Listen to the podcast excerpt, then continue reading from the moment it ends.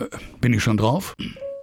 Willkommen, bienvenue und welcome zum grandiosesten Talk-Podcast der Welt. Jo, Marcello. Ja, hallo Marcel. Hallo. Moin Marcel. Gut, Qualitätsjournalismus ist das jetzt nicht, aber das Wort grandios wollte ich schon immer mal sagen.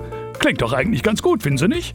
Aber jetzt mal Tacheles. Jede Woche gibt's einen neuen Promi an der Strippe. Und dann wird getalkt, was das Zeug hält. Vera Intwen lässt im Übrigen hektisch grüßen. Die sucht nämlich auch wieder einen Job. Was mich an Podcasts immer stört, sind diese vermeintlich kreativen Namen wie Fest und Flauschig, Arsch auf Eimer oder wie die alle heißen. Oder wie Telefonbuch spontan. Äh, genau. Also nehmen wir Katy Perry, bestes Beispiel, von der ich gehört habe, dass in ihrer Garderobe überall schwarze Vorhänge hängen. ist. Mhm. Schwarze Vorhänge habe ich nicht gesehen. Das sah auch eigentlich relativ bescheiden aus bei ihr da im Backstage-Bereich. Das Problem ist, das war nur der Vorraum zur Garderobe. Ja? Du hättest wahrscheinlich noch 10 Meter Ja. durchs Massagezimmer gehen müssen. Sport natürlich am Tag tausendmal, obwohl ich gar nicht draußen bin. Du bist mehr beim äh, Apotheke einkaufen wie ich. Aber Kader. Easy, wie oft wäschst du dir denn die, wie oft bist du auf der Tankstelle? Ist egal, also du Ja. siehst, wir, wir, ja, wir streiten uns immer. Entweder bringt Corona mich um oder mein Partner bringt mich um, wirklich. Christian, grüß dich, Mensch, dass na? du dich auch mal wieder meldest bei mir. Ja, es ist, äh, äh, als hätte ich mich fast verwählt, aber es war absichtlich. Tatsächlich. Ich habe schon gedacht, der hat sich garantiert verwählt. Wir können das Ding gleich mal zu Ende machen und ich meine, theoretisch haben wir ja Zeit, ne? Warte, wie lange hat Aldi auf? Bis 21 Uhr. Das kriegen wir locker hin. Ja, ja, ich habe nichts, zu- ich hab nichts zu essen heute und ich habe die letzten drei Tage bestellt. Das- Du bist nämlich blind.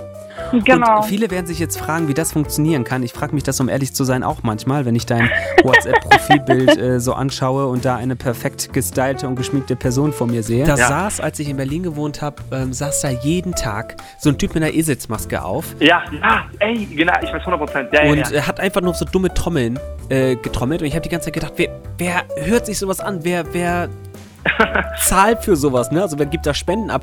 Ich habe den einmal gesehen beim Geldzählen. Alter. Ja, was gibt's sonst noch zu sagen? Ach ja, der Moderator. Hoffen Sie jetzt aber bitte nicht auf den Ah, der Effekt.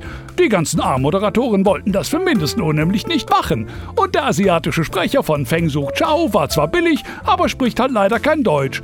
Jetzt macht's einer vom Amt, Ahnung hat der zwar auch keine, guckt aber immer so lieb, wenn er ans Mikro darf. Man möge sich vorstellen, ähm, die Produzenten des allergeilsten und bekanntesten Theaterstücks auf der Welt wollen einen einfliegen lassen nach New York, um einen kennenzulernen. Und die ganze Story scheitert, weil man seinen Reisepass nicht findet. Vincent, was, was ist da passiert? Das alles schreibt das transsexuellen Gesetz vor, ist aber von 1980. Ich 1980, ich glaube, da war Helmut Schmidt noch Bundeskanzler.